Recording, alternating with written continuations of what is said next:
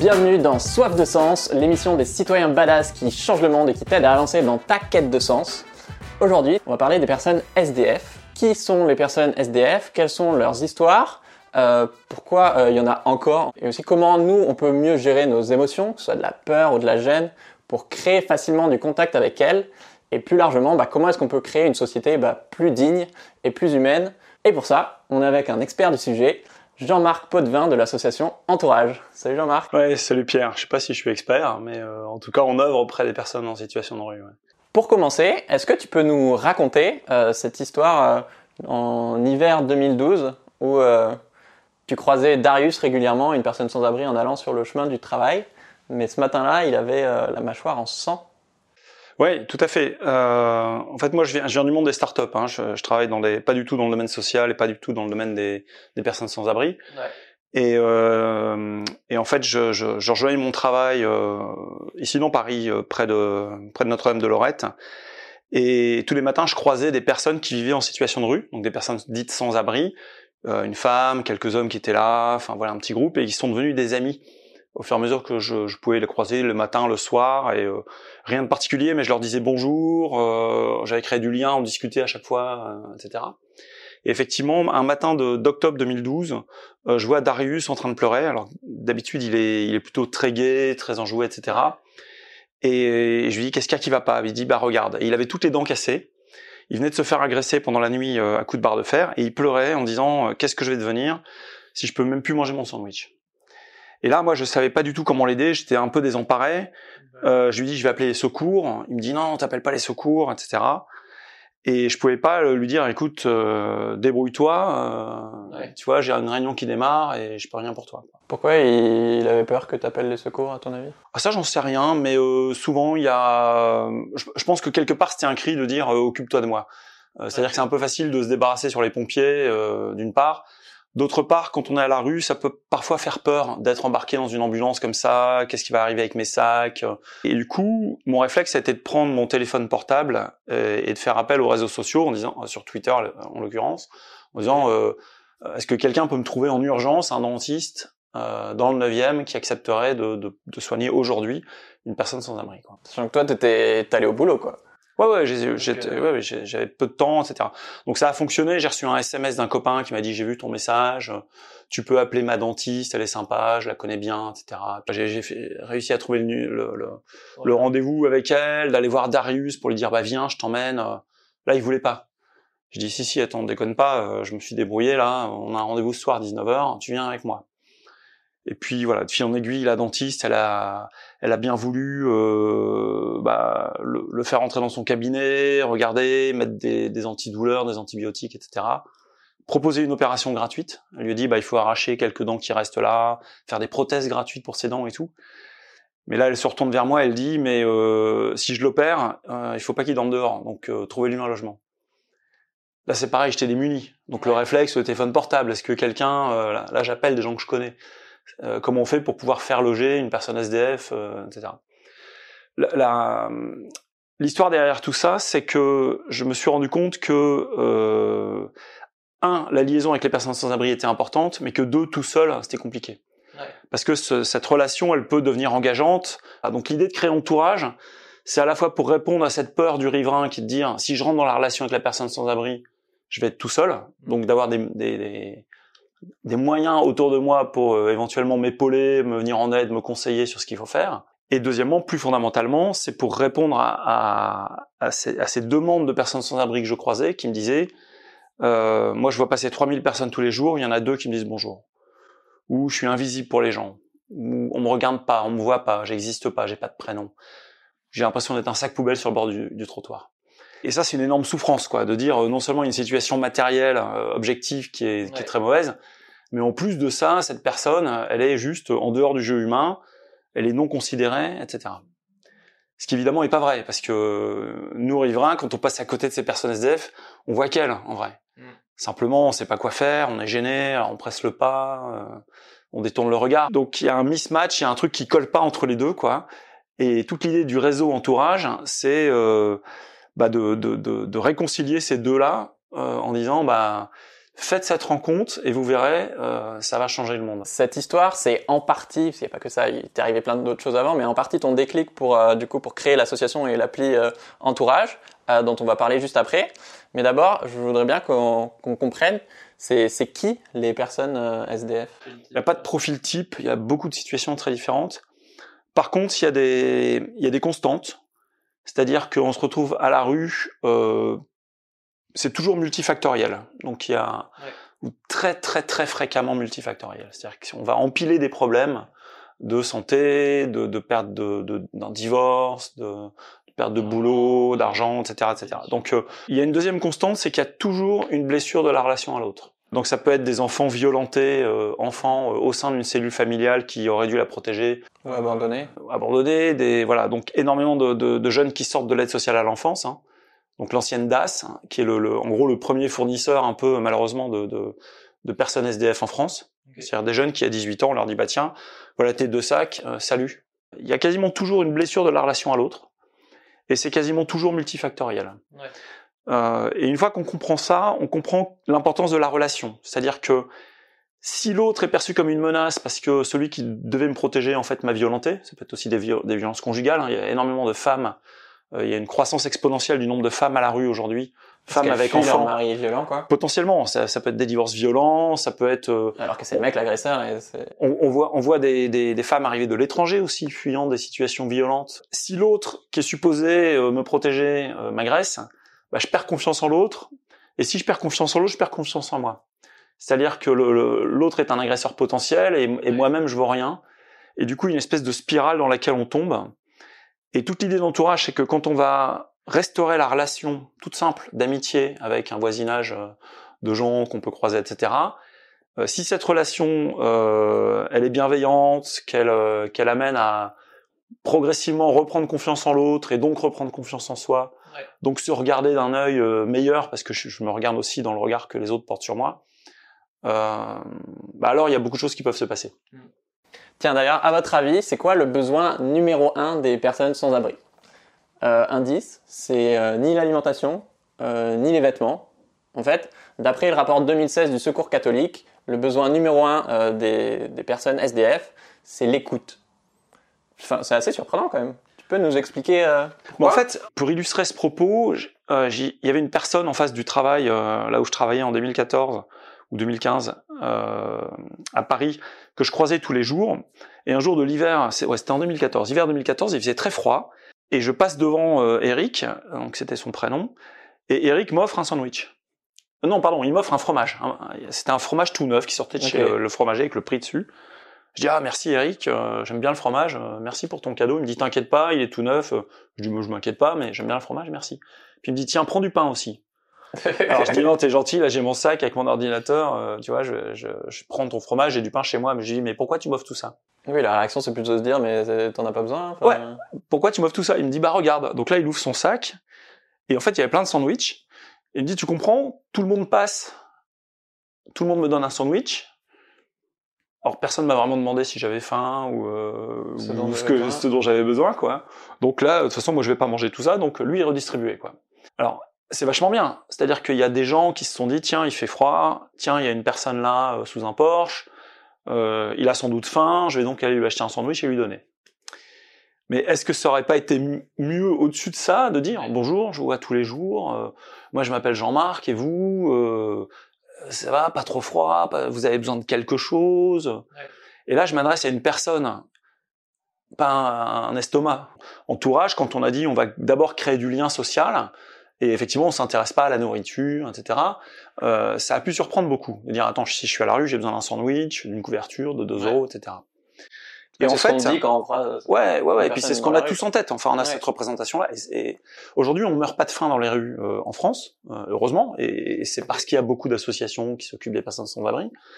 Mais, mais je pense que ça vient d'une image qui est un peu fausse de la personnalité humaine. On a, on a euh, en tête, je sais pas si vous connaissez cette fameuse pyramide de Maslow pyramide des besoins. Euh, donc voilà, qui est un modèle euh, psychologique dans lequel on dit que bah, faut d'abord assouvir les besoins euh, biologiques de, base, de, sécurisation pour ensuite commencer à monter dans des besoins un peu plus nobles de d'affection culturelle, voire des besoins spirituels, d'accord, d'épanouissement de soi. Mais cette vision en pyramide, euh, elle a été démontée par ATD Carmonde, hein, qui est une, une ONG qui s'occupe de la grande pauvreté et des situations de, de, de grande misère, Ok. où ils ont dit mais l'être humain c'est pas du tout une pyramide comme ça, c'est un cercle. Il faudrait représenter. Euh, il y a, on a autant besoin de nourriture que de liens sociaux, que d'existence dans la vie, Ouais. que de besoins culturels, que d'éducation, que de santé, etc. Vous allez rencontrer une personne Ouais.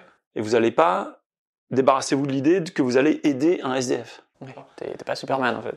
T'es pas Superman, t'es pas un super-héros. Donc, on est d'abord dans l'établissement d'une reconnaissance de t'existes, j'existe, mais t'existes, je te, je te vois, je te, Et je te parle, d'égal à égal. Parce que je trouve que ça peut être une solution de facilité aussi, de se dire, euh, bah j'ai mes émotions un peu euh, négatives, de gêne, de culpabilité ou quoi. Quand je, euh, je croise une personne sans abri, de me dire, ok, bah je vais lui donner un peu d'argent et euh, c'est bon, problème résolu quoi. Alors que, bah non, en fait, c'est beaucoup plus complexe que ça et personne n'a envie d'être juste celui qui demande de l'argent à longueur de journée quoi. Bah voilà, donc cette, aide, d'une certaine manière, elle est humiliante. C'est-à-dire, je suis toujours celui qui a besoin d'aide, qui a besoin de demander aux autres, etc.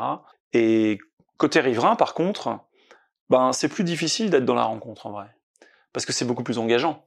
C'est plus facile d'offrir un sandwich euh, que euh, de dire bonjour et serrer la main.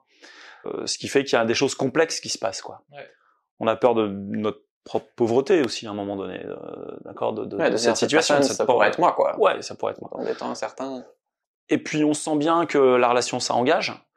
Donc euh, si je crée un lien avec cette personne, ben est-ce qu'il va pas m'arriver? Ce qui m'est arrivé hein, euh, avec le gars qui pleure et puis je peux je peux plus l'ignorer. Donc euh, donc ça fait appel à, à, à une démarche plus forte de la part du riverain.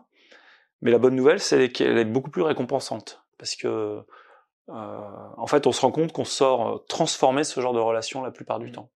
On vient de faire une mesure d'impact. On a essayé de comprendre un peu l'impact qu'on avait sur les personnes SDF, sur les riverains ou sur le tissu associatif avec le réseau entourage. Et notamment, on a posé la question aux riverains et on s'est rendu compte que euh, une grosse proportion d'entre eux, j'ai pas le chiffre en tête là, mais euh, c'est une forte proportion, avaient fait des rencontres qu'ils qualifiaient de transformantes. C'est-à-dire que ça avait changé non seulement leur compréhension du problème des personnes en grande exclusion, des personnes à la rue, etc., mais ça les avait transformés dans leur rapport aux autres, dans la vie de tous les jours. d'être euh, d'être moins dans le jugement, d'être euh, euh, voilà, d'être plus ouvert à des situations très différentes, euh, d'être moins dans la peur de l'autre euh, et d'être plus doux. Des, des- des- des gens qui témoignent après avoir créé des amitiés avec des personnes SDF, euh, d'avoir été elles-mêmes transformées en fait.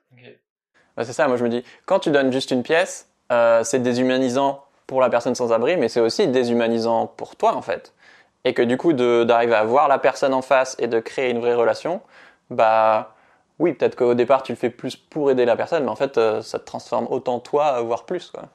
Ouais, ouais, ouais. Parce qu'en fait, la, la vraie pauvreté, qu'est-ce qui nous fait peur dans cette pauvreté? Enfin, c'est quoi la définition de la pauvreté?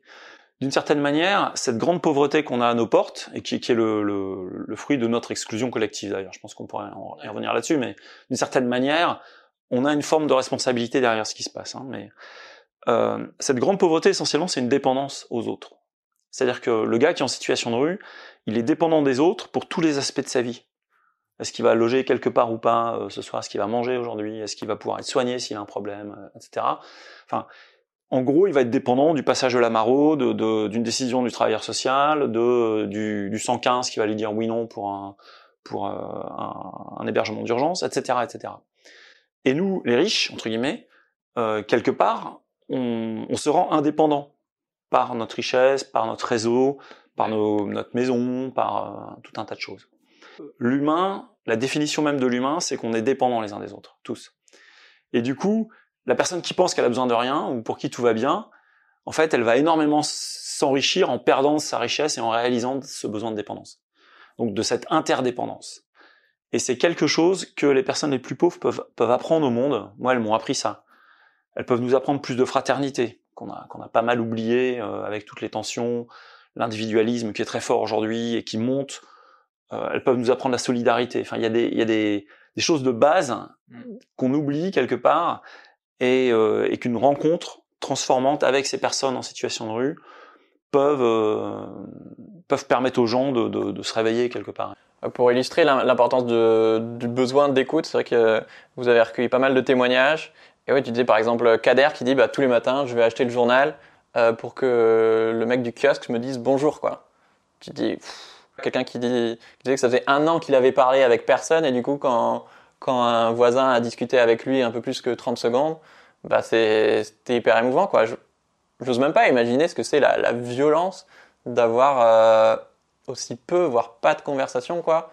Et du coup, à l'inverse, le potentiel de dingue que ça peut être si tu, si tu recrées cette étincelle, quoi. Euh, c'est exactement ça. C'est euh, et ils nous le disent quand on quand on écoute un petit peu ce qui est quand on rentre dans ce dialogue, etc. Alors tous sont pas forcément toujours prêts à dialoguer. Hein. C'est comme euh, comme toi et moi.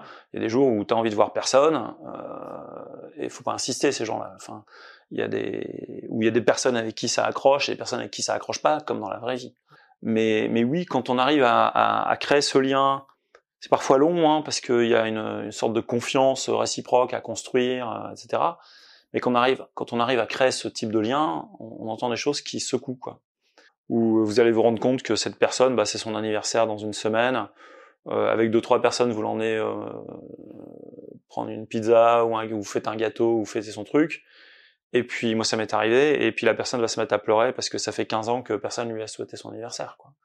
Donc euh, donc ça des petites choses très simples. Mmh. L'entourage a été créé en en 2014. Donc euh, là avec après 5 6 ans, on commence à avoir du monde dans le réseau. Hein, il y a 130 140 000 personnes aujourd'hui qui sont engagées dans le réseau entourage. Donc on commence à avoir des histoires et à avoir un peu de recul sur ces histoires. Mm. Notamment avec beaucoup de SDF qui utilisent notre réseau. Et, euh, et certains, on voit vraiment des changements euh, radicaux de, dans leur vie, quoi, y compris des gars qui ont fini par sortir de la rue. Ben ouais, j'imagine si euh, si, bah, si personne te parle, forcément tu te dis mais en fait je suis invisible. Pourquoi est-ce que j'essaierais de m'en sortir en fait? Alors qu'à partir du moment où où voilà tu recrées des liens sociaux, et enfin ça te donne des raisons d'essayer d'avancer. Ouais, des raisons, puis l'envie aussi. J'ai aussi envie de me conformer euh, à mes amis. Et, et, pas d'être toujours celui qui a un problème. Ou, euh, si vous pouvez demander de l'aide à une personne sans abri. Mm. Même des trucs tout simples, de demander à l'heure ou euh, où est cette rue. Ou... Ouais, ils, connaissent leur quartier, ils connaissent plein de bons plans. Ça renverse. Et puis, on a le cas d'un autre Eric, pas celui dont je parlais tout à l'heure, mais qui lui disait, il, faisait la, un peu la manche sur le, à l'entrée d'un métro et il disait qu'une fois ou deux, il s'était retrouvé euh, quasiment conseiller conjugal. non mais lui, il, a un bon niveau euh, intellectuel, il a un bac plus 4 ou bac plus 5. Et, ouais, il s'est retrouvé à remonter, soit remonter le moral, soit aller conseiller des couples qui se déchiraient en disant bah tu vois, tu devrais faire comme ci, comme ça. Enfin, c'est chouette aussi parce que on, on, on permet à cette personne d'être utile. Tout simplement, ce qui est la dignité de l'homme et de la femme, enfin quelque part, c'est de participer à la société. Si je peux me rendre utile en filant un coup de main, euh, je vais, je vais hmm. probablement faire plus de bien, mais parler euh, même, même de choses très anodines. Quoi. On, a, on, a, souvent des gens qui peuvent être intéressés par le sport, par la politique, par euh, la culture. Justement, après avoir écrit sur, euh, sur Entourage dans, dans le tome 3 de, de Changer le monde en deux heures, mes bouquins, euh, il y avait, j'avais rencontré un SDF en bas de chez moi où j'habitais à Arcueil qui, voilà, qui me disait qu'il adorait la poésie. Et je lui disais alors, qui, je sais pas, qui est-ce que tu préfères? Il m'avait dit Rimbaud. Et du coup, la fois d'après, je lui avais apporté un livre et il était, il était trop content, quoi. Ouais, c'est ça. Parce que ça change forcément du, du, sandwich ou de la pièce de 2 euros, quoi. Oui. Donc j'ai aussi trois stats là pour montrer la, la, diversité des profils. Il y a 20% des personnes SDF qui sont des enfants. Genre, euh, enfin, je sais pas vous, mais enfin moi j'aurais pensé que c'était beaucoup moins. 40% qui sont des femmes, euh, ça aussi c'est énorme. Et un quart des SDF adultes francophones qui ont un travail mais, mais qui en fait n'ont pas les, les moyens de payer un loyer. Donc c'est aussi bah où est-ce que tu laisses tes affaires en sécurité euh, pendant que tu travailles quoi. Et, et, sur sur ce quart des qui travaillent, il y en a une proportion euh, non négligeable qui sont en CDI même. Ouais. Quant aux femmes, euh, en fait, on n'a pas l'impression qu'elles sont 40%, mais parce qu'elles se cachent, euh, parce qu'elles sont prioritaires aussi dans les hébergements d'urgence, donc elles peuvent être placées dans des foyers ou dans des dans des hôtels sociaux, donc on les voit moins. Okay. Euh, les femmes avec enfants, et c'est dramatique. Et, et, là, malheureusement, avec euh, ce qui est en train de se passer aujourd'hui avec la crise sanitaire, il y a beaucoup de faillites, beaucoup de chômage, il y a une explosion de la, de la pauvreté. Ouais, ce secours populaire qui a fait ce, cette, cette, enquête, où il disait que donc ils avaient eu une explosion du nombre de personnes qui venaient euh, euh, chercher de l'aide dans leur centre, euh, et 45% de ces personnes, c'est la première fois qu'ils les voyaient. Donc c'est des gens qui sont des, des, des, quelque part des pas des primo arrivants à la rue parce que c'est pas forcément des gens qui sont à la rue, mais des gens qui pour la première fois vont faire appel à des à de l'aide comme ça. Donc euh, donc la situation elle, elle devient euh, elle devient très euh, préoccupante. Donc on a encore plus besoin euh, d'entourage dont on va parler juste maintenant. Alors du coup, tu as créé Entourage, c'est une appli qui connecte euh, donc euh, les personnes sans abri, les riverains, mais aussi les associations pour recréer du lien social autour de des personnes sans abri de leur quartier. En gros, euh, c'est les habitants d'un quartier qui peuvent euh, proposer de bah, partager un goûter avec euh, une personne SDF, lui donner des chaussures à sa taille, l'amener chez, chez le dentiste comme tu as fait, l'aider sur le CV, apprendre le français ou même le piano apparemment, c'est ça? Ouais, donc la partie donc entourage c'est plus qu'une appli. Hein. Donc effectivement c'est une appli de rencontre en fait, donc qui permet de connecter des, des voisins avec les sans-abri sur des actions un peu telles que tu les as citées. On a aussi un jeune un jour sur sur entourage, hein, un jeune sans-abri qui disait j'ai besoin de parler.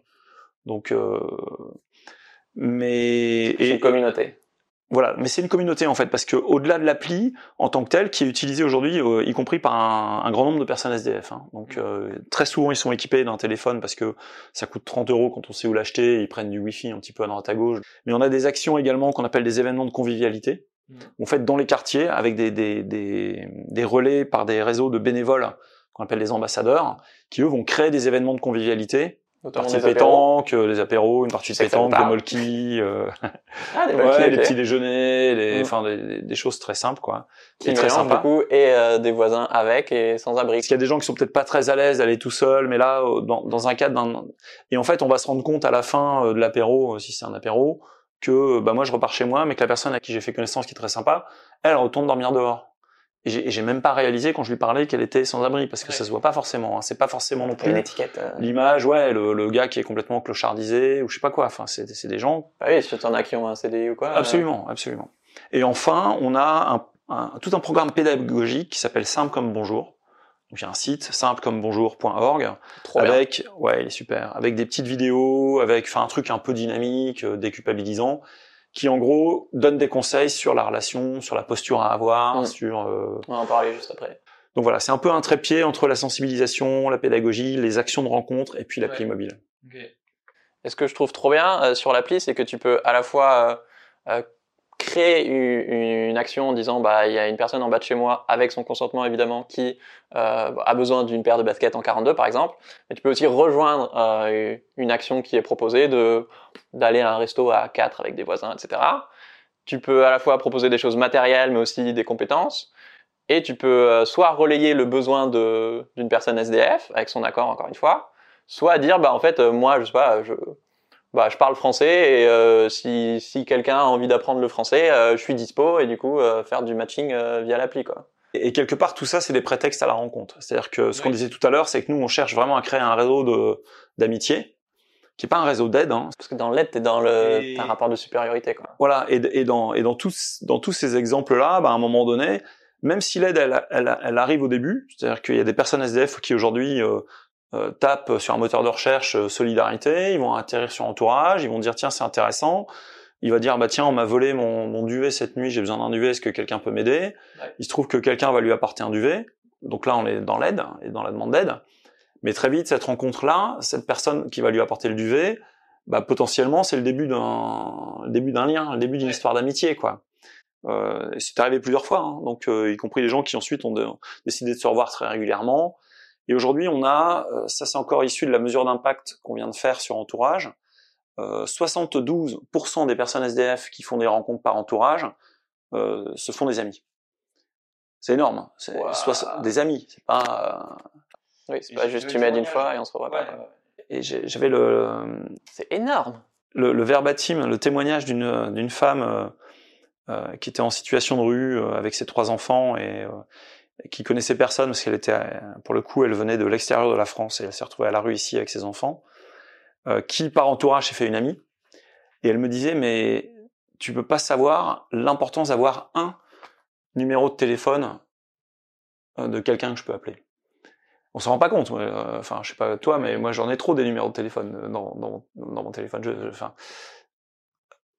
L'importance d'avoir un, une personne sur qui je peux compter et waouh quoi parce que c'est et rien rien qu'une amitié comme ça la valeur que ça peut avoir nous on s'en rend pas compte au début sur l'appli entourage elle disait est-ce que quelqu'un euh, peut dans le quartier me faire une fois par semaine une lessive euh, donc un sac de linge pour rester propre, quoi, sachant que ça coûte cher d'aller dans les dans les laveries automatiques, etc.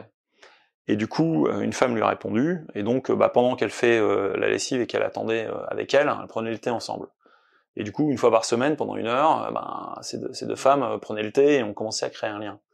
Donc ça peut démarrer par une demande d'aide. Hein, c'est pas encore une fois dans tout ce qu'on disait au début. Moi, on, on dit surtout pas euh, qu'il faut pas donner d'argent, il faut pas aider, etc. C'est pas ce qu'on dit. Oui, C'est c'est vraiment de viser la relation, quoi.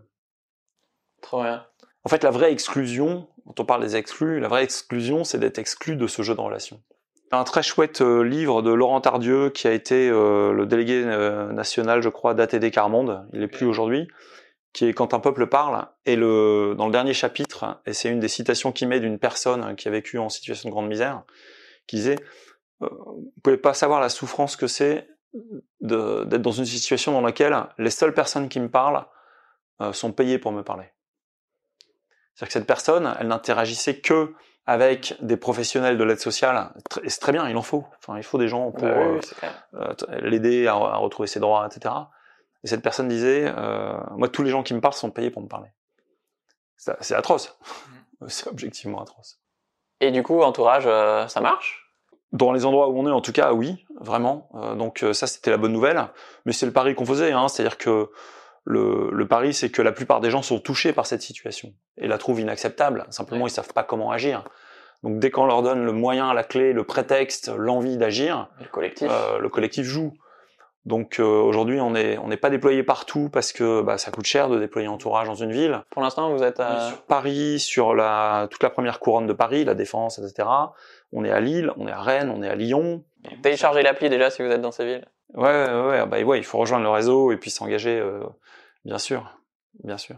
Et est-ce que tu as d'autres exemples de de bah, de vies qui ont été changées grâce à entourage euh, soit côté sans-abri, soit avec abri? Oui, on en a vraiment beaucoup, euh, et, et c'est notamment cette, cette, toute nouvelle, enfin, première grande étude d'impact qu'on a fait pour aller au-delà des, de l'anecdotique et des, des histoires, avoir vraiment des, des, des, chiffres, voilà, parce qu'aujourd'hui on est dans un monde où il faut des chiffres, donc pour, pour quelque part prouver notre action, prouver notre impact, le comprendre aussi nous-mêmes, c'est pas que le prouver euh, vis-à-vis de. Ouais, c'est améliorer. Voilà, parce que comme comme on n'a pas de modèle économique chez Entourage, on vit de dons, donc c'est les dons bah, que vous allez nous faire euh, maintenant. Non, je plaisante.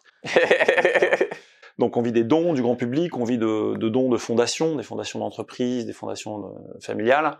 On commence par être aidé aussi par certaines collectivités locales. Ah, trop bien. Ouais, là par exemple, on a, on est, on est soutenu. Euh, je prends cet exemple par la, la région Île-de-France. Euh, donc on a besoin pour tous ces gens-là quelque part de, de, de, mesurer notre impact de façon autre que euh, anecdotique ou par des verbatims. Et donc on, on voit aujourd'hui que c'est vraiment majeur. Ça fonctionne quoi. C'est-à-dire qu'il y a vraiment du monde, euh, que les liens se créent, que les amitiés se nouent. Et du coup, dans cette étude, par exemple, vous avez d'autres d'autres exemples de, de stats ou, ou d'histoires qui qui illustre euh, votre impact? Oui, Eric, qu'on a rencontré il y a un peu plus de deux ans, euh, qui était dans le, dans le métro, euh, qui dormait dans le métro, qui faisait la manche dans le métro, etc. Bah, aujourd'hui, il a une piole et un job. C'est énorme. et, on n'a rien fait. Si ce n'est euh, bah, l'entraîner dans le réseau entourage, puis il a commencé à venir dans les dans des dans nos événements, par se faire du lien, puis pas, il est venu intervenir en entreprise pour commencer à témoigner, donc euh, s'engager avec entourage, etc. Quoi. Et, euh, et, il travaille dans une grande banque aujourd'hui, euh, dans une grande banque française, et, et il a son appart depuis depuis quelques mois. Et ça, jamais j'aurais pu rêver de ce genre de choses au démarrage entourage. On savait qu'on allait faire quelque chose qui soulagerait une souffrance, qui est la souffrance d'être seul mais je pensais pas qu'on puisse aller. Et d'ailleurs, on, se refusait de faire cette promesse en disant, euh, on, nous, on travaille pas pour sortir les gens de la rue, on travaille pour euh, réhumaniser en créant du lien. Et ça fera du bien à la fois aux voisins avec et sans abri. Bah, il y a tellement d'obstacles, ça peut être tellement facile de, de rechuter. Ce que ce que je constate aujourd'hui, alors c'est encore de, là pour le coup c'est encore anecdotique, donc on a, mais, mais je, je, moi je vois des vies transformées.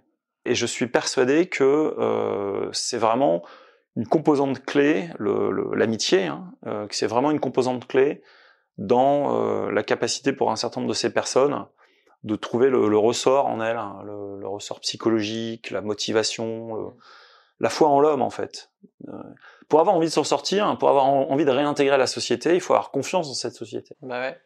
Comme c'est souvent elle qui t'a exclu, bah c'est difficile de. Donc si, si je trouve des bonnes raisons d'avoir envie, ben ouais, ça va peut-être ça va peut-être me donner le coup de pouce qui va bien quoi. Mm. Un jeune là encore récemment, pendant le pendant le confinement, on s'est dit bah comment on va faire? Parce que euh, les, les, rencontres elles sont plus compliquées etc. Ouais. Donc on a lancé une opération qui s'appelle les bonnes ondes où euh, tous les membres du réseau entourage se sont mis à entourer par téléphone tous les jours pour appeler des gens qui étaient vraiment dans des situations d'isolement, mm. voire d'angoisse. C'était trop bizarre pour les personnes sans abri. Euh, tu voyais vraiment plus personne là, puisque dans les rues il y avait personne. Voilà, c'était très compliqué. Et eh ben une des belles histoires des bonnes ondes, c'est qu'il y avait un des jeunes euh, qui était vraiment isolé et complètement désœuvré, qui à la fin de cette opération des bonnes ondes, en l'occurrence lui s'est engagé dans l'armée, c'était son rêve de toujours, et euh, bah, ça lui a donné euh, et l'opportunité et l'envie de, de sortir de sa situation quoi et, et de commencer à réaliser son rêve. Ben voilà, enfin et, et c'est pas grand chose. C'était des gens euh, qui, euh, comme vous et moi, hein, qui l'appelaient euh, dans le cadre des bonnes ondes et, et puis ils se sont rendus compte que c'était son rêve, c'est ce qu'il voulait faire, qu'il avait juste jamais eu vraiment ni le courage ni oui, des fois, il faut juste aider à faire un CV ou lui donner la bonne info. Et, les gens dans ce petit groupe bah, l'ont aidé, l'ont motivé, l'ont dynamisé pour ce truc-là. Et à la sortie du confinement, paf, euh, il réalise le rêve de sa vie. quoi. Mm. Donc, euh, ouais, ouais, on a des belles histoires. C'est ça qui est fou, c'est que nous, ça nous demande vraiment pas grand-chose et on n'a pas idée de à quel point euh, ça peut avoir un impact énorme. quoi. Alors, peut-être pas, faut pas partir du... Enfin, encore une fois, t'es pas Superman, quoi. Mais potentiellement, ça peut, quoi. Et, et j'aime bien le, ce que tu dis en disant on n'est pas Superman. C'est-à-dire que c'est un des conseils qu'on donne dans ce livre avec et sans abri là, qui est de dire euh, faites le deuil de votre utilité. C'est-à-dire que on va juste tenter une rencontre et puis euh, établir un lien. Ouais. Voilà, point.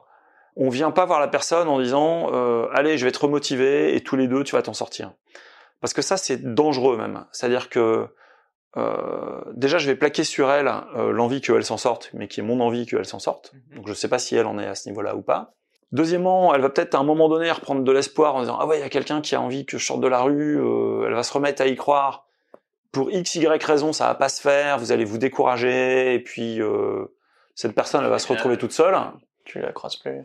Et là, elle a un échec de plus. Alors qu'elle a souvent déjà un vécu d'abandon et de trauma, quoi et elle a un échec de plus en disant mais vraiment j'y arriverai jamais quoi. Donc euh, vraiment attention aux fausses promesses, euh, attention de pas aller voir les gens en disant euh, allez euh, je vais sortir de là etc parce que euh, ça c'est pas la bonne démarche. Mm. Hein, on n'est pas en train de transformer des voisins en travailleurs sociaux.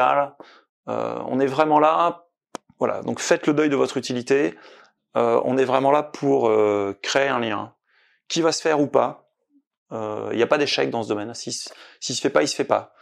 Tout en gardant aussi à l'esprit que euh, bah, faut garder un peu de règles de bon sens. Quoi. Si la personne est dans une situation euh, euh de colère ou, ou, sous le coup d'une addiction, ou euh, clairement qu'il n'a pas son esprit, bah, c'est peut-être pas le jour pour lui parler. Si je suis une femme, peut-être que je vais plutôt avoir tendance à essayer de créer du lien avec une femme.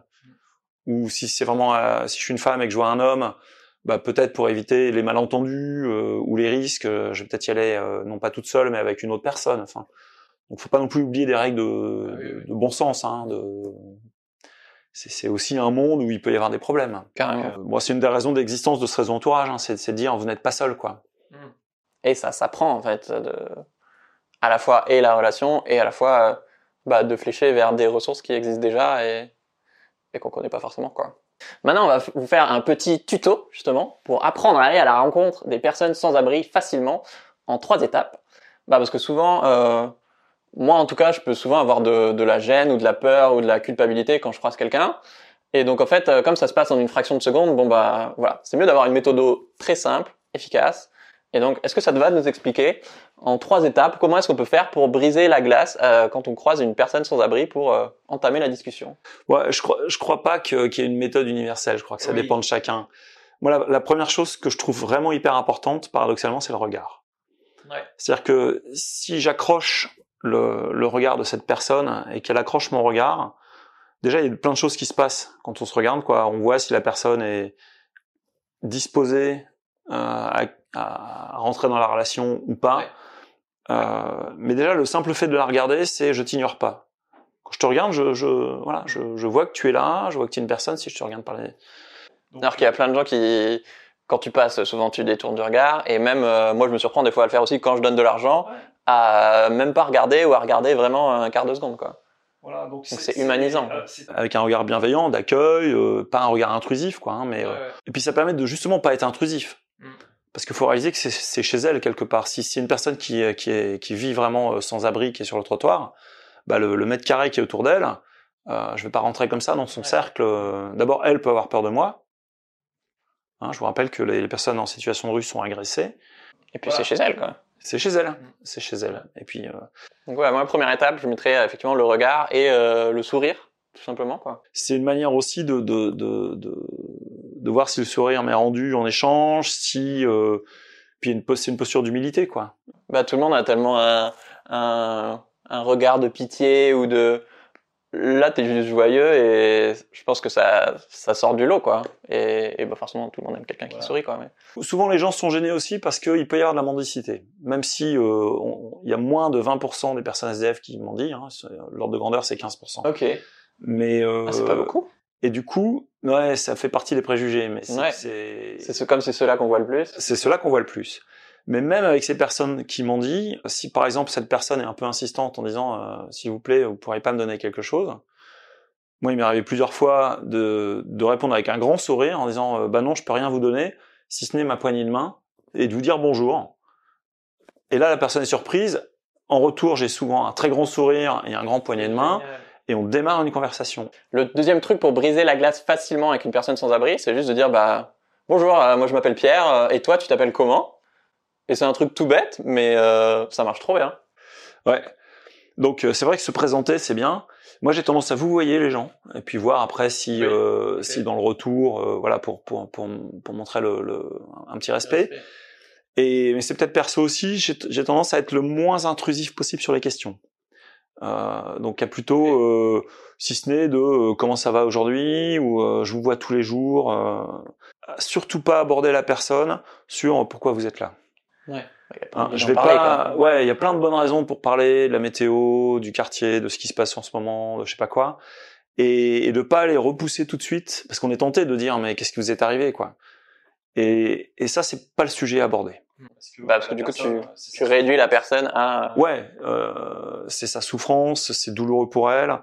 Euh, donc en plus elle va probablement dire mais de quoi il se mêle? Et puis elle va pas vous raconter la vérité parce qu'elle va avoir la vérité est pas belle à entendre, donc elle va vous balancer un truc euh, que vous avez envie d'entendre et qu'elle aussi a envie d'entendre, mais pas la vraie histoire. Donc c'est peu intéressant en vrai. C'est comme si tu rencontrais une personne handicapée et tu dis tout de suite euh, bah pourquoi t'es handicapé? Bah en fait je suis une personne, euh, j'ai aussi des talents, une histoire. Ouais c'est ça. Et truc tout bête, mais si c'est quelqu'un que tu croises régulièrement, bah retiens son prénom en fait. et de ressortir à la personne deux, trois semaines, un mois après ah, euh, salut Jean, je vais dire Jean-Marc, euh, pourquoi pas? Salut Jean-Marc, euh, ça va aujourd'hui Mais bah ouais, quand il y a personne qui dit ton prénom à longueur de journée, bah ça peut avoir un impact hyper puissant quoi. Ouais, ouais. Le regard est important, le nom est important. Moi, je pense aussi, même si c'est pas forcément quelque chose qu'on dit dans nos dans nos tutos, mais personnellement je le fais, je pense que le, le rapport au corps est important. C'est-à-dire que je, je, je, serre la main ou euh, ou à un moment donné, quand on a fait connaissance. Une fois qu'il y a une confiance. Je pense que ce rapport au corps, euh, il dit aussi quelque chose de la présence de la personne. C'est-à-dire que de, de se rappeler qu'elle a un corps. Souvent, le corps, il est maltraité dans la rue. Donc, de, de, de, de pour raccrocher la personne au réel, raccrocher la personne à la relation, à la vraie vie, euh, une poignée de main, je trouve que ça fait énormément de bien.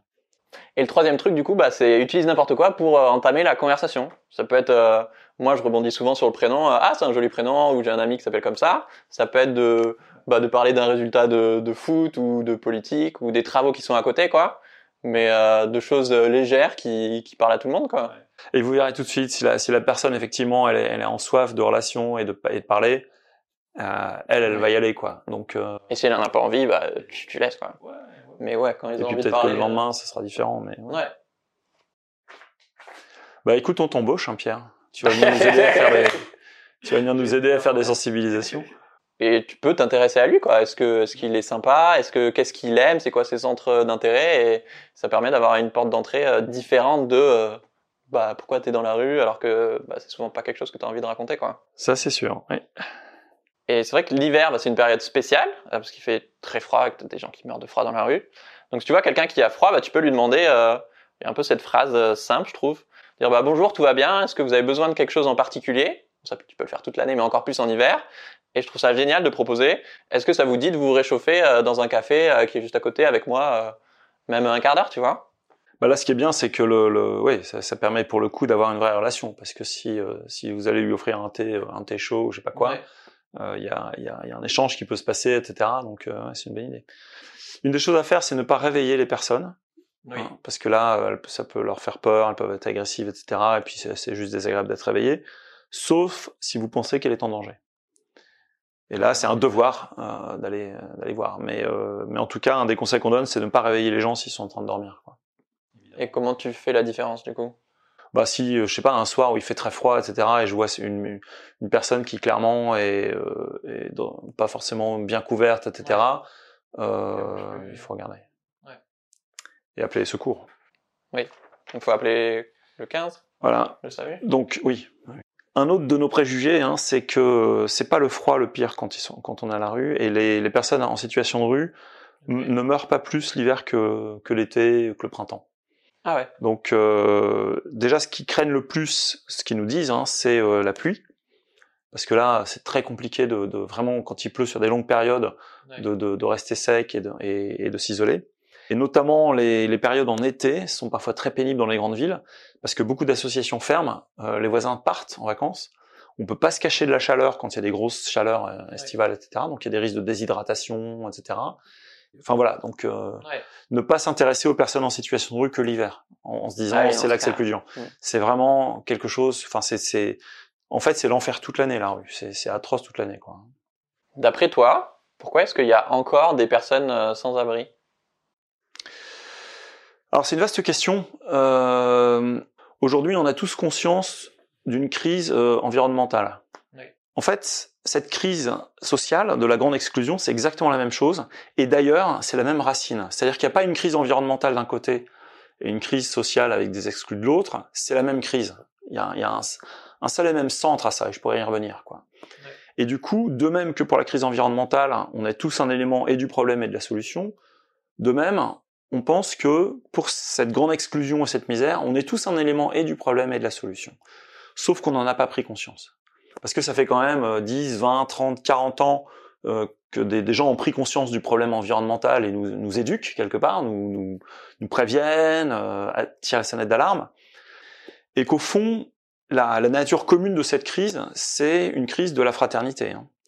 Parce qu'aujourd'hui, dans notre devise républicaine, euh, liberté, égalité, fraternité, bon, je peux pas décider de la fraternité. Si je suis président de la République, si je suis maire d'une ville, etc. Donc c'est compliqué.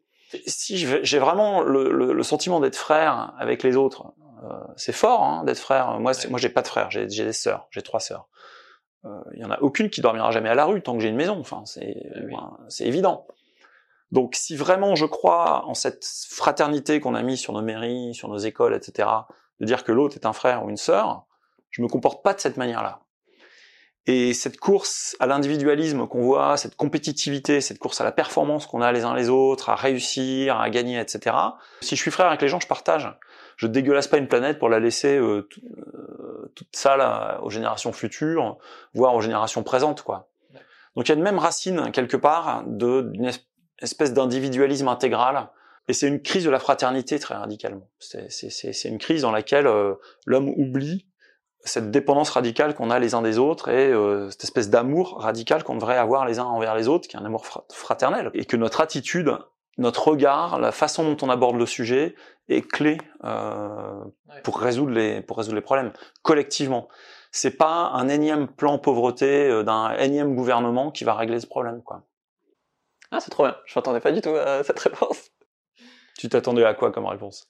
Euh, bah C'est les questions d'après, tu vas voir. Est-ce que euh, les personnes SDF, c'est des accidents de vie individuels ou c'est une société qui crée ces, cette exclusion?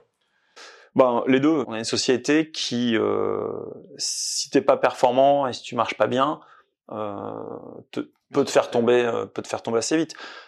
Donc ouais, c'est systémique et et c'est des hommes et des femmes qui sont qui se retrouvent seuls quoi, livrés à eux-mêmes. Je pense aussi que au niveau de la société, il y a la disparition d'un certain nombre de corps sociaux intermédiaires. C'est-à-dire que là, on a, euh, on a pas mal des individus seuls euh, face à une espèce d'État et une administration un peu toute puissante qui va répondre à toutes les questions.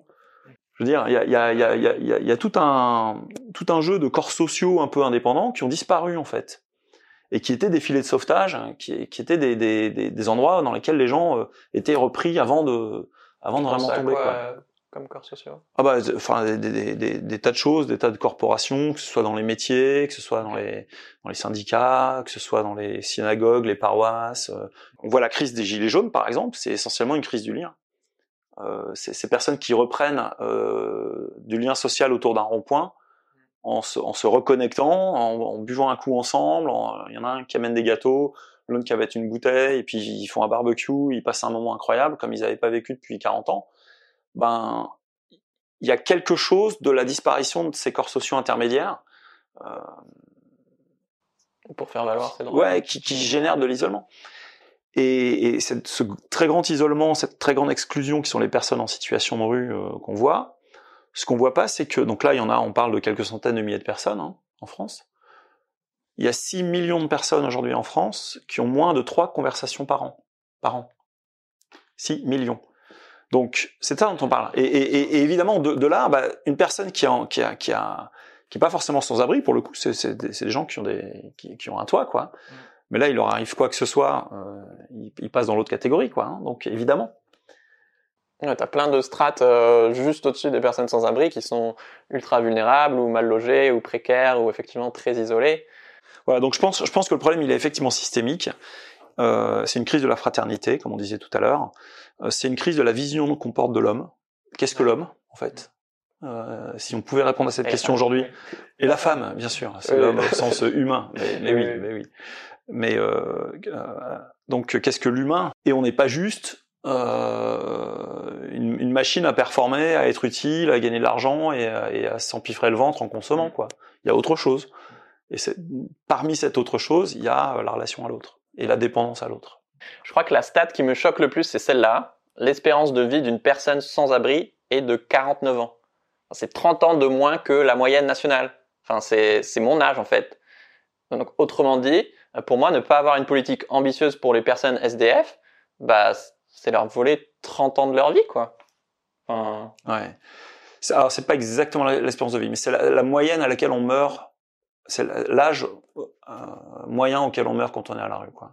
Enfin, ça, ça reste le, le, le, constat reste le même. Oui, hein, oui, non, non, c'était pour comprendre.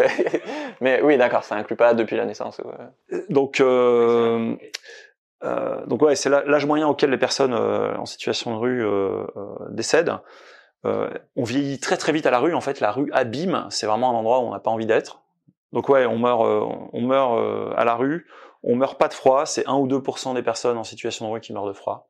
Okay. Ils vont mourir d'accidents. Ils vont mourir de morts violentes, très violents ils vont mourir de, de, problèmes de santé, ils vont attraper des tas de maladies, euh, euh, et puis la, la, la, la, nutrition est pas la bonne, donc le corps est pas vitaminé comme il faut, il n'y a pas de défense, etc. Problèmes dermato, des problèmes de poumons, enfin, la rue est agressive sur un tas d'aspects, y compris au niveau de la santé, de, les gens qui dorment dans les parkings et respirent des choses qui sont pas bonnes, enfin, donc euh, ouais. On a construit l'entourage avec des personnes sans abri. Hein. Je dis, je dis ça parce que moi j'ai jamais vécu à la rue, mais eux me le disent. C'est-à-dire que au sein d'entourage, on a ce qu'on appelle le comité de la rue, qui est formé de, personnes qui ont vécu, d'hommes et de femmes qui ont vécu euh, à la rue de façon significative, et avec qui on prend toutes nos décisions. Pour toi, qu'est-ce que ça dit de notre civilisation, le fait qu'il y ait des personnes qui dorment dans la rue? Bah, ça dit tout en fait, parce que il y en aurait, il y en aurait ne serait-ce qu'une, quelque part, ça touche notre dignité à tous. C'est-à-dire que le, le, simple fait qu'à un moment donné, une seule personne puisse se trouver dans cette situation-là, euh, ça nous rend tous indignes, moi le premier. Hein. Donc d'une certaine manière, euh, je pense que le degré de civilisation, c'est pas moi qui dis ça, mais je sais plus qui par contre, ouais. mais que le degré de civilisation se mesure à notre capacité à prendre soin du plus fragile. Hmm. Pour toi, quel est le lien entre euh, un enfant qui dort dans la rue et euh, le système euh, ultra-libéral? Ouh là là. Euh, disons que déjà il faut s'entendre sur le mot libéral. Je pense que la racine du problème, c'est effectivement le libéralisme. Okay. Mais c'est pas forcément la façon dont tout le monde l'entend. D'accord.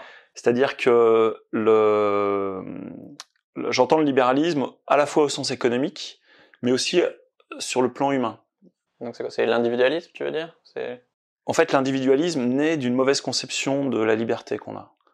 Ça, c'est mon, mon, point de vue, c'est que si vous posez la question à la, à la plupart des gens autour de vous de ce que c'est que la liberté, la réponse, ça va être, euh, c'est la possibilité de faire tout ce que je veux dans la limite de la liberté des autres. Ça implique deux choses, quoi. L'autre est une limite à ma toute puissance. Donc en fait, celui qui va limiter ma liberté, c'est l'autre. Donc c'est lui le gêneur, en fait, d'une certaine manière. Et comme la définition de la liberté, c'est fais ce que tu veux, c'est-à-dire fais n'importe quoi, bah en gros, on te dit, sois l'esclave de tes pulsions. Je veux consommer l'autre, dans un Eros ou euh, homme-femme, euh, machin, et après je le jette quand j'en ai plus besoin. Je veux consommer des biens matériels, je veux gagner de l'argent, je veux voyager, etc. Donc fais ce que tu veux dans la limite de pas nuire à la liberté de l'autre. Et, et, qui engendre en réalité la guerre de tous contre tous. L'ultra-individualisme qui naît de ça euh, bah, génère la guerre de tous contre tous, parce que si l'autre est un frein à ma liberté, à un moment donné, euh, je vais je vais, je vais me, je vais me heurter euh, parce que je vais vouloir, euh, je vais vouloir spécifiquement ce, ce qu'il possède ou ce qui m'empêche d'avoir, ou ce qui, ce qui empêche d'avoir, ou ce qu'il faudrait devoir partager, etc. Ouais. Donc philosophiquement, je pense que c'est une mauvaise compréhension de la liberté. Donc le libéralisme, d'une certaine manière, qui fait qu'on a des enfants à la rue. Ouais. Euh, et du coup, il y a du boulot. C'est pas juste, euh, voilà, c'est, il y a, y a un travail de fond à faire sur qu'est-ce que l'homme. Ouais. Et que l'autre est un ennemi ou... Bah voilà, c'est quelle, quelle civilisation on veut. Et d'où ce qu'on disait tout à l'heure, une civilisation qui va être capable de prendre soin du plus fragile euh, sera la plus humaine en fait. Et les, les portes sont ouvertes. Hein. Euh, je sais pas quelle, quelle route on est en train de choisir collectivement quoi. Est-ce que tu sais qui décide de mettre du mobilier anti-SDF Donc par exemple, c'est euh, les bancs, je sais pas si vous connaissez, ou euh, dans le métro, il y en a plein qui vont être séparés par des petites séparations pour empêcher les personnes sans abri de dormir là, par exemple et du coup les invisibiliser Non, je sais pas. À chaque fois, ça me fait mal au cœur, mais je sais pas. Effectivement, on en voit de plus en plus, euh, ou des pointes par terre. On voit parfois, il y, y y a des petits recoins dans les immeubles où les gars peuvent dormir un peu à l'abri de la pluie. Ouais. Bon, on va les mettre des trucs pour être sûr qu'ils dorment pas là, quoi. Donc, d'une certaine manière, on les met dehors de chez eux, qui est déjà dehors, quoi. Hein. Donc, ouais. euh, on les met dehors de dehors, quoi. L'émission s'appelle Soif de sens, donc on va parler un peu de ta quête de sens. Toi, comment est-ce que trouves du, tu trouves du sens dans, dans ton projet? Alors, euh, moi, je trouve que la question est posée à l'envers. C'est-à-dire que c'est pas ce projet qui me donne du sens. Ouais. C'est le sens que j'ai envie de donner à ma vie qui va faire que je vais faire tel projet, que je vais faire tel travail. Donc, euh, je rigole hein, parce que j'ai souvent cette question de dire, euh, ouais, je voudrais un travail qui donne du sens à ma vie. Ou, euh, ah toi Jean-Marc, t'as de la chance parce qu'avec ton projet entourage, ça donne du sens à ta vie. Bah non. Euh, alors c'est un projet qui est génial, qui me remplit de joie. Enfin, c'est des, des histoires pas possibles tous les jours. hein. J'adore, hein, j'adore ce que je fais, mais Mais c'est d'abord parce que tu. mais c'est d'abord quel sens je veux donner à mon action et quel sens je donne à ma vie, euh, vraiment euh, sur le fond. Et, euh, et après, comment du coup j'oriente mes actions en fonction euh, du sens que je pense donner à ma vie ou je pense être euh, à ma vie, quoi. Parce que si si demain le projet entourage euh, se vautre, euh, s'arrête, euh, que ça se passe mal ou je sais pas quoi, Ouais. ma vie garde du sens, quoi. Ah, c'est trop bien. Et Alors quel sens tu veux donner à ta vie? Ah bah moi, enfin tu me connais, je, je, je me suis converti au Christ en 2008 lors d'une rencontre avec lui, euh, une rencontre mystique, ça s'appelle une expérience sensorielle de rencontre face à face avec le, le Christ. Donc ça m'a instantanément converti. Et du coup, le sens de ma vie, il, il est très simple, il est de, de l'honorer, de le glorifier, de le servir. C'est pour ça que je suis là. Donc je réponds de façon la plus honnête possible. J'espère que je, je, je, je blesse personne en, en disant ça, mais voilà, moi ce qui donne du sens à ma vie, c'est ça. Euh, maintenant, euh, c'est pas pour ça que j'ai fait entourage. Tu vois, après ma conversion, je suis parti travailler dans une start-up. Je me suis pas dit tiens, euh, euh, je suis tombé amoureux du Christ et donc euh, de, Jé- de Jésus et donc je vais aller faire un truc pour les pauvres. Ouais. C'était pas du tout ma démarche. Euh, par contre, ce, ce, ce, ce sens que lui donne à ma vie en réalité, euh, donc euh, qui est le- la, la raison pour laquelle je me lève le matin, pour laquelle je fais les choses, etc. Bah, c'est extrêmement puissant parce que c'est un voilà, ça, en gros, ça oriente tout ce que je fais. Qui derrière, si je le traduis dans un dans un dans un discours laïque de, de gens qui seraient pas croyants, Ouais. euh, fonde la fraternité dont je parlais tout à l'heure. Parce que pour un chrétien comme moi, le, encore une fois, l'assaut est laïque, hein, mais les fondateurs sont, dont je fais partie sont chrétiens, mais un chrétien, il se reconnaît parce que par le baptême, on devient euh, euh, fils d'un Dieu qui est, qui, est, qui est appelé Père. Donc, donc, donc de fait, on est frère avec l'humanité. La première fois que le mot frère a été utilisé euh, dans l'histoire des mots pour désigner euh, des gens qui sont pas que frères, frères ou sœurs, hein, sororité ou fraternité, mais qui sont pas issus d'une même fratrie, mais pour désigner des gens euh, qui se comportent comme des frères, c'était dans la, la, lettre de Saint Pierre dans l'Évangile. Est-ce que tu te rappelles de ta dernière euh, crise de sens? Ouais, c'était avant euh, ma conversion. Ah, depuis, t'as plus de problème de sens euh? Non, non, non. C'était vraiment... Ouais, donc, donc là, ma rencontre, elle s'est arrivée le 1er mai 2008, au Puy-en-Velay, vers 17h. Et en gros, euh, ouais, la crise, ma principale crise de sens, ça a été quand je me suis retrouvé face à ma mort en 2005, donc trois ans avant ça. Hmm. J'étais euh, j'étais parti faire un, un sommet un, qui fait un petit 6000 mètres, qui fait 5900 mètres d'altitude, et où j'ai fait un œdème pulmonaire, et j'ai passé une nuit blanche en, en, en, haute montagne, en pensant que j'allais mourir là, parce que j'avais les poumons pleins d'eau euh, à cause de, de haute montagne, et on pouvait pas me descendre en pleine nuit, il faisait moins 15. Mais face à ma mort que je pensais imminente, euh, je me suis dit mais ma vie était inutile quoi. Euh, Qu'est-ce que j'ai fait de ma vie? Ça, À quoi ça sert tout ça? C'est idiot de mourir là. Je pouvais pas appeler euh, ma femme, mes filles pour leur dire euh, je vous aime euh, parce que de toute façon j'étais dans un endroit en Tanzanie au Kilimanjaro où on n'avait pas de téléphone. Hein. Et j'avais une énorme impression de, de vide, d'idiotie quoi, de dire mais ma vie a servi à rien quoi. Il y a pas de sens. Je vais mourir, j'avais pas mal, hein, j'avais juste les poumons qui se remplissaient d'eau euh, à quoi ça sert tout ça, quoi. Donc je me rappelle de ma dernière grande crise de sens. Ça c'est sûr. Oui, c'est sûr que quand t'as failli mourir, les autres crises doivent être un peu plus euh, mineures, quoi. Mais c'est une bonne réflexion de se dire tiens, je vais mourir ce soir. Euh, comment je vais orienter ma journée? Si vraiment je vais mourir ce soir, c'est pas morbide, hein, ça va juste donner de la perspective. Ah je pense souvent à la mort. Euh, ouais, c'est ça. ça mais... C'est un exercice. Il y a des coachs qui commencent leur, leur coaching comme ça en disant qu'est-ce que t'aimerais bien qu'on dise de toi le jour de ton enterrement, quoi. Mm. Bah, écris, et puis derrière, bah, tu vas, du coup, comment t'orientes ta vie, parce que c'est ce à quoi t'as envie d'aboutir. Et du coup, là, si t'arrivais la, la même chose aujourd'hui euh, au sommet du Kilimanjaro? Bah, Moi, je serais heureux parce que, enfin, je serais plus qu'heureux déjà parce que je, je, je sais que la mort, c'est pas une fin. Je, je suis bien sur Terre, hein, je, je, mais et, et, et, la question du sens, ça sera pas tant euh, est-ce que j'ai réalisé entourage, est-ce que j'ai fait je sais pas quoi. C'est plutôt euh, est-ce que j'ai aimé, est-ce que j'ai été en lien d'amour avec euh, bah, les gens que j'ai croisés, avec non seulement avec les miens, mais aussi avec. on croise beaucoup de monde dans la vie. Hein. Ouais. Je pense que vraiment dans cet instant ultime, on se rend compte que c'est pas ce qu'on a accumulé qui donne du sens. Mm. Le but de la vie, c'est pas d'être l'homme le plus riche du cimetière c'est pas tellement ce qu'on a fait, parce que de toute façon, ce qu'on a fait, ça va s'évaporer comme tout le reste. Euh, tu vois, à un moment donné, euh, même là, t'es en train de faire un super truc sur YouTube et tout, mais euh, ah bah dans 100 ans, tu vois, ça va s'évaporer quoi. Donc c'est pas tellement ce qu'on a fait, c'est pas tellement le paraître qu'on a pu avoir, mais je pense vraiment c'est ce qu'on a pu donner de soi-même. En fait, ce qu'on va garder, notamment, et y compris après la mort, c'est ce qu'on aura réussi à donner. Et le don ultime, c'est le don de soi, et, ça, c'est la définition de l'amour pour moi. C'est qu'est-ce que je suis capable de donner de moi-même. Et voilà. Et donc le sens ultime de la vie, quelque part, c'est de se donner, et de se donner aux autres. Trop bien. Si t'as kiffé cet épisode de Soif de Sens, bah, je te conseille vraiment de regarder euh, les autres qui sont sortis sur la charge mentale, sur Internet, sur euh, la santé, etc. Et je vous dis à la prochaine. Ciao